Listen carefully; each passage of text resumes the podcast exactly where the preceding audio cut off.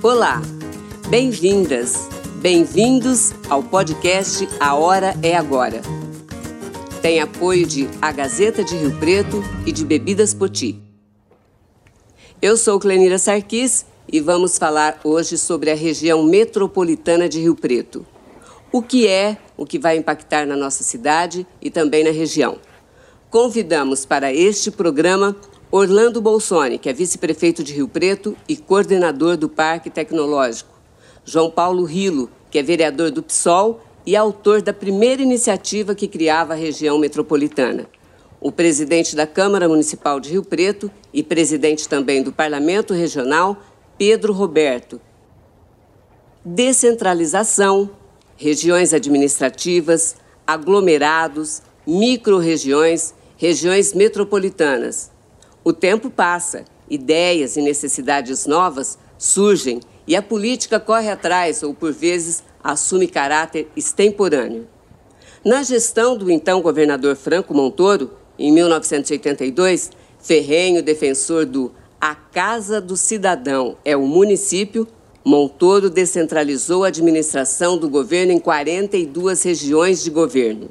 Surgia nesta mesma época o Principado do PSDB, quase um reinado. Cidades crescem, umas mais, outras advêm das conurbações, ou seja, praticamente se ligam e por vezes engole outras financeiramente por prestação de serviços, emprego, saúde, deixando aquelas pequenas como cidades dormitórios. Deixando a capital de São Paulo um pouco de lado nessa discussão, o ABC experimenta um consórcio entre São Bernardo, São Caetano, Santo André e até Diadema, pois seus limites se confundem. O Rio Pretense, então deputado estadual do PT, João Paulo Rilo, servindo-se deste exemplo, no final do ano, apresenta projeto de lei criando a região metropolitana de Rio Preto. Na urgência de aprovar o orçamento do Estado, os senhores deputados aprovam.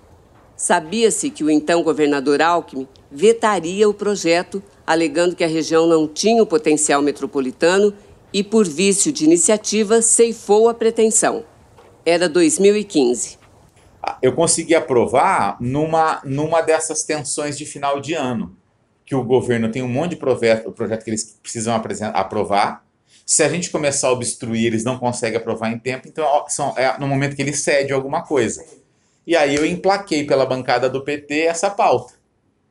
E aí conseguimos aprovar por isso, unanimidade e tal. Aprovou-se daquela época para cá outras regiões metropolitanas: São Paulo, Vale do Paraíba e Litoral Norte, Ribeirão Preto, Baixada Santista, Sorocaba e Campinas. Dizia Tancredo Neves: política é como nuvem. Eis que agora estão as nuvens no céu do Noroeste Paulista. O governador Dória, que tem a prerrogativa de apresentar o projeto de criação da região metropolitana, resolve fazer um reordenamento administrativo em todo o estado. Necessidade, modernidade, palanque político, temos aí hipóteses para todos os gostos. Para o vereador João Paulo Rilo, a princípio é mais um jogo de marketing. Na minha opinião, baseado na, na, na experiência que eu, que eu acompanhei das regiões que já foram criadas, isso é um grande. O que está acontecendo aqui é um grande jogo de marketing para o governador e para impulsionar a candidatura do Rodrigo Garcia. É isso. Só que isso aí é uma avaliação política minha, baseado no que está acontecendo. Agora, nem por isso eu vou. Enfim, a, a real, isso aí, isso aí é uma leitura subjetiva. A leitura real, concreta, é que eles estão criando uma unidade, vão criar a unidade regional. À medida que eles forem criar, nós vamos lutar para que de fato ela funcione. Eu falei, eu falei de um exemplo do lixo, mas tem muitos. Por exemplo, Clenira, o, o Alckmin, o Alckmin, ele, eu estava lá, é época que eu falei muito sobre isso. Ele deu o benefício do passe livre para estudantes. Quais? Os estudantes da região metropolitana. Nós ficamos para trás. Então, o cara que, morava em, que mora em Bálsamo, em Mirassol e tal, que vem estudar em Rio Preto, ele não pagaria transporte, seria subsidiado pelo governo, mas só valia para regiões metropolitanas. Estou falando disso porque para as pessoas perguntarem qual é o benefício. Falou assim: ó, Rio Preto ficou fora desse benefício porque não era região metropolitana. Esse do lixo é outro. A saúde, é, já funciona, já acaba funcionando, porque você tem um HB, só que você pode organizar e potencializar melhor isso. Você pode potencializar muito melhor isso aí. Ah, nós vamos lutar por uma universidade federal, ou um, um, aumentar um, um campus, da, um curso na Unesp. Enfim, é muito melhor você pedir é, 30 cidades, 30 e tantas cidades pedindo uma coisa do que uma cidade. E não necessariamente precisa vir para Rio Preto. É pensar o desenvolvimento regional. Para o presidente da Câmara de Rio Preto, tudo é política.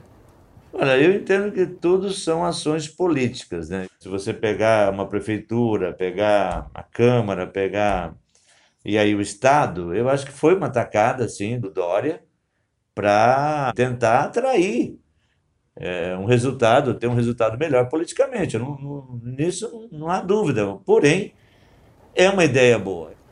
Já para Orlando Bolsoni, vice-prefeito de Rio Preto, a implantação da região metropolitana é inevitável. Ninguém segura ou ninguém impede é, uma ideia é, cuja hora tenha chegado. Eu acho que chegou o momento. Já no passado, por exemplo, eu tratei com, com é, o secretário então Emanuel, com o secretário Júlio Simeghini, que foram secretários de planejamento, mas não, o momento não tinha chegado. Então, esse momento, aí, essa, a questão eleitoral, por exemplo, ela entrou e, e ela, ela pode, mas ela não deve ser o fim em si.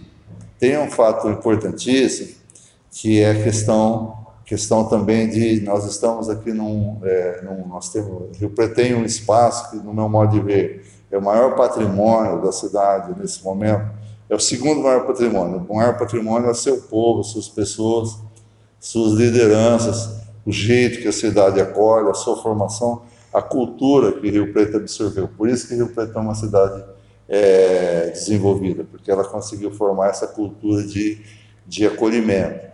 E, e aqui, mais o segundo maior patrimônio, a gente poderia chamar de patrimônio físico de Rio Preto, é a floresta do, do Noroeste Paulista. São aproximadamente no, é, 4 milhões de metros quadrados. Desses 4 milhões, é, 1 milhão e 680 mil metros quadrados é de floresta nativa, do, da, ainda resquício da Mata Atlântica. Então veja, por que, que eu falo isso? Porque essa área ela tem impacto no clima de toda a região e ela está praticamente 60% da sua área está no município de Mirassol, 40% no município de Rio Preto. O que, que acontece? Uma ocupação que não seja, não seja racional de, dessas áreas vai impactar vai impactar, imagina assim, uma impermeabilização dessa, dessa área, é, dessa área, vai impactar o subsolo, então vai impactar a, a parte das águas, novamente vem o abastecimento de água, que abastecem a cidade, porque não tendo permeabilização do solo, essa água vai, ela, ela não vai descer e vai faltar água no futuro, tanto do, do, do complexo Bauru quanto do complexo Botucatu, ou seja, tanto aqueles poços, poços que estão a uma profundidade perto de 200 metros, 200 metros de profundidade, aqueles que estão 1.200, 1.400. Então, é muitíssimo importante que, que se tenha esse controle. Daí que nós fizemos já um, é um trabalho desde de 93 que, que, que acompanhamos, e, e de, desde 93 nós acompanhamos, e que ele vem se consolidando, que ele tem é, ele tem, assim, e você, o Gerson, vocês acompanham desde esse tempo, e que é, é importante é, ter uma ocupação racional. Então, eu imagino, inclusive, que nós tem, temos que ter uma, uma, ocupação racional, uma ocupação, assim, é, é, de, de amor, mas sem ser passional com relação... Porque, às vezes, as pessoas falam sem ter o conhecimento devido do assunto. É, e, e, de forma radical, tanto de um lado quanto de outro. De, de um extremo, é, pessoas que acham que tem que ser uma ocupação, uma ocupação puramente econômica, e de outros que, que ignoram assim que é que você precisa também de viabilizar economicamente essa área. A verdade é que está aprovada esta região metropolitana de São José do Rio Preto com 37 municípios e uma população de quase um milhão de habitantes. O vereador João Paulo Rilo explica como é o funcionamento das regiões metropolitanas. você tem que ter o Fundo Constituído de Desenvolvimento, você tem que ter o Conselho, né, que é o Conselho de Desenvolvimento Gestor, que geralmente, geralmente, pelo menos as primeiras, preside quem é o prefeito da principal cidade, não necessariamente precisa ser, mas é um dos prefeitos que vai ser o presidente da, dessa, desse conselho, que quem compõe os conselhos? Os prefeitos.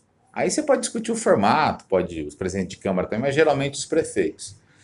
Aí você tem a agência de desenvolvimento, que é aí onde você falou que pode ser que os caras estão. Você tem que criar uma agência de desenvolvimento técnica, que é quem vai que a gestão. O prefeito, os prefeitos têm que tocar as suas cidades. Então, você tem que criar uma equipe, né?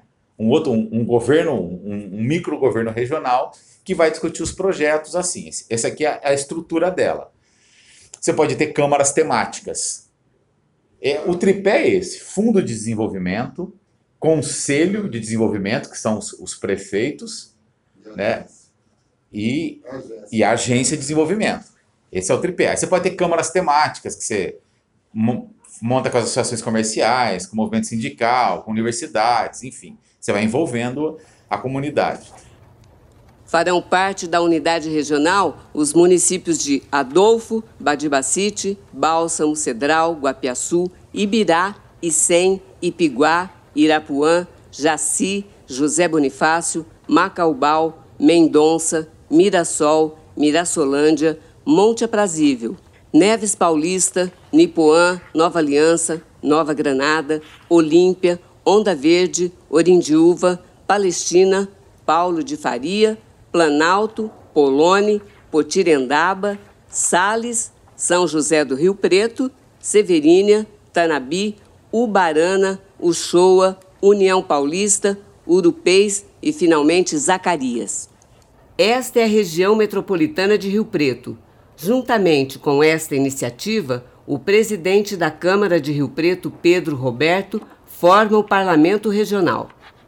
Então, já em fevereiro, quando anunciou que seria criado a região metropolitana, eu já anunciei a criação do Parlamento Regional Metropolitano. O que, que é?